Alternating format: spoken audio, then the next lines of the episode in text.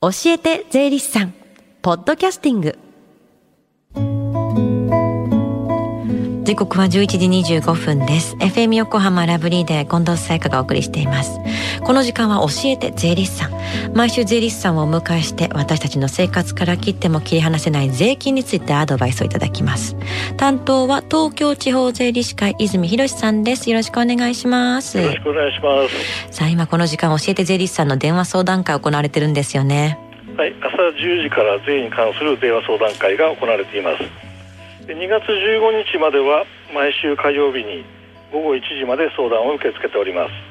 す。確定申告のこと日頃疑問に感じている税のことお気軽にお問い合わせください。教えて税理士さんに出演した税理士や今後出演予定の税理士が回答いたします。はいこの後午後1時までつながる電話番号です。045-315-3513 045-315 3513さあ今日はどんなお話でしょうか？はい、えー、所得税の確定申告開始まで1週間余りとなりましたね、はい。えー、確定申告というと事業を営んでいる方またはあの不動産からの収入がある方と思われがちなんですけども、うん、今回は給与所得者でも申告が必要というテーマでお話をしていきたいと思います、うん、給与をもらってる方は年末調整で終わりじゃないんですね？そうなんですね大半はの年末調整で済むと思いますけれども、うん、そうはいかない場合とまた逆に申告すればお得な場合を確認しておきましょう、うん、そんなケースもあるんですね。じゃあまず何でしょうか？まずはあの制度として年末調整ができないケースがあります、うんうん、1年間の給与の収入が2000万円を超える方はこれ年末調整の対象外となっておりますのでご自分での確定申告が必要となります。そうなんですね。他にはどんなケースがありますか？2つ目はあのご自分で会社を経営している方なんですね、うん、ご自分が所有している不動産を会社に貸し付けている場合とその賃料またはあの会社へ社長としてお金を貸し付けて利息を受け取っている場合があるんです、うん、これをうっかり申告し忘れて後々法人税の調査の際に指摘される場合がありますのでくれぐれもご注意をなさってください。なるほど。内輪のやり取りは忘れがちかもしれませんよね。はい。じゃあ続いては？これはあのちょっと珍しいケースなんですけども、はい、日本の源泉徴収制度が適用されないところへ勤務している方の場合です、うん、例を挙げれば大使館など在外公館に勤務している方は給料が渡しきりになりますので個人で申告が必要となるんです。国内でもそこはまあ外国という扱いになるんですね。そうなんですね。他に注意するケースってありますか？はい。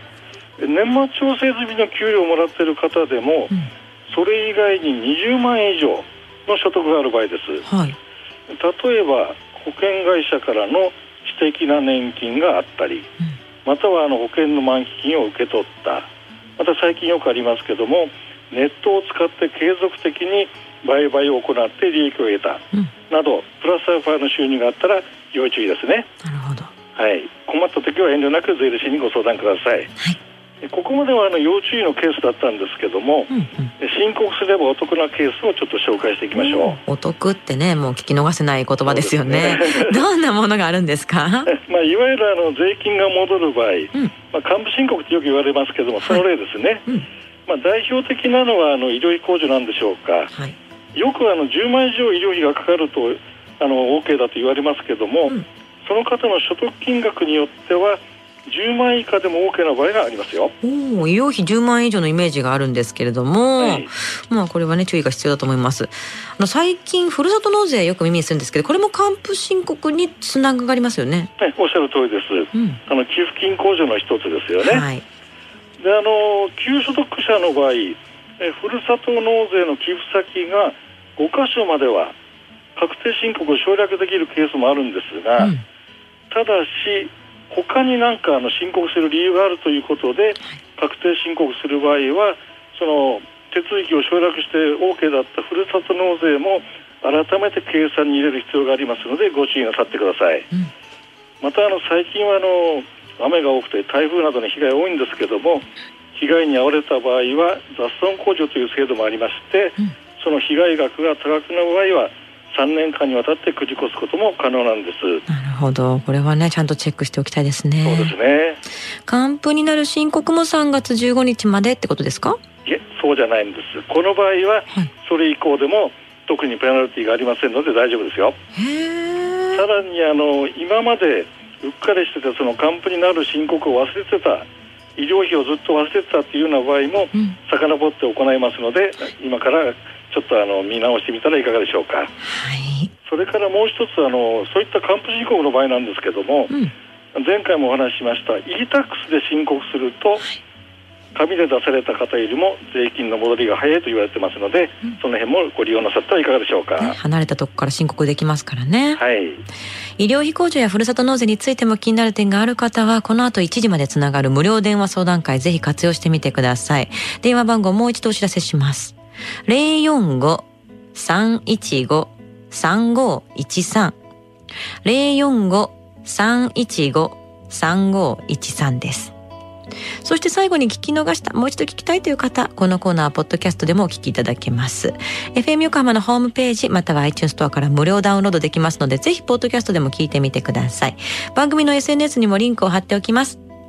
この時間は税金について学ぶ教えて税理士さん。今日は給与所得者でも申告が必要というテーマでお話しいただきました。泉さんありがとうございました。ありがとうございました。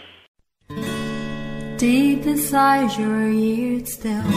lingers on the fading sound of footsteps so clear to hear whenever I find you with empty beer bottles in your hand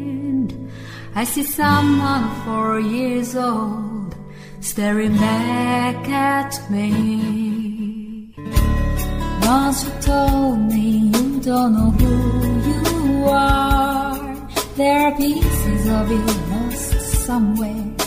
along the way. You've been searching hopelessly in a wrong place. Cause they have always been with you from the very start. So many years you haven't been yourself.